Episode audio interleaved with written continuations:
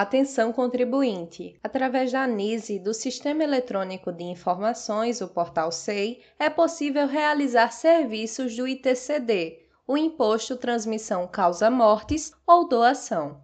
Com maior celeridade no serviço à população, até o momento mais de 1.500 processos do ITCD foram abertos pelo portal SEI.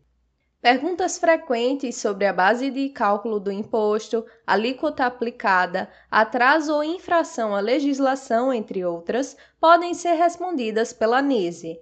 A atendente pode ser acessada pelo site cefaz.al.gov.br,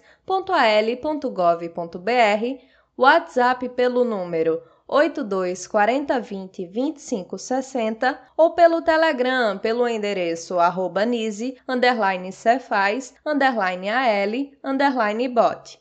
O atendimento virtual é realizado das 8 às 12 horas, de segunda a sexta-feira. Vale lembrar que doações em espécie, inventário judicial, parcelamento de ITCD, pedido de restituição e pedido de isenção e não incidência são serviços realizados exclusivamente pela NISE via Portal SEI.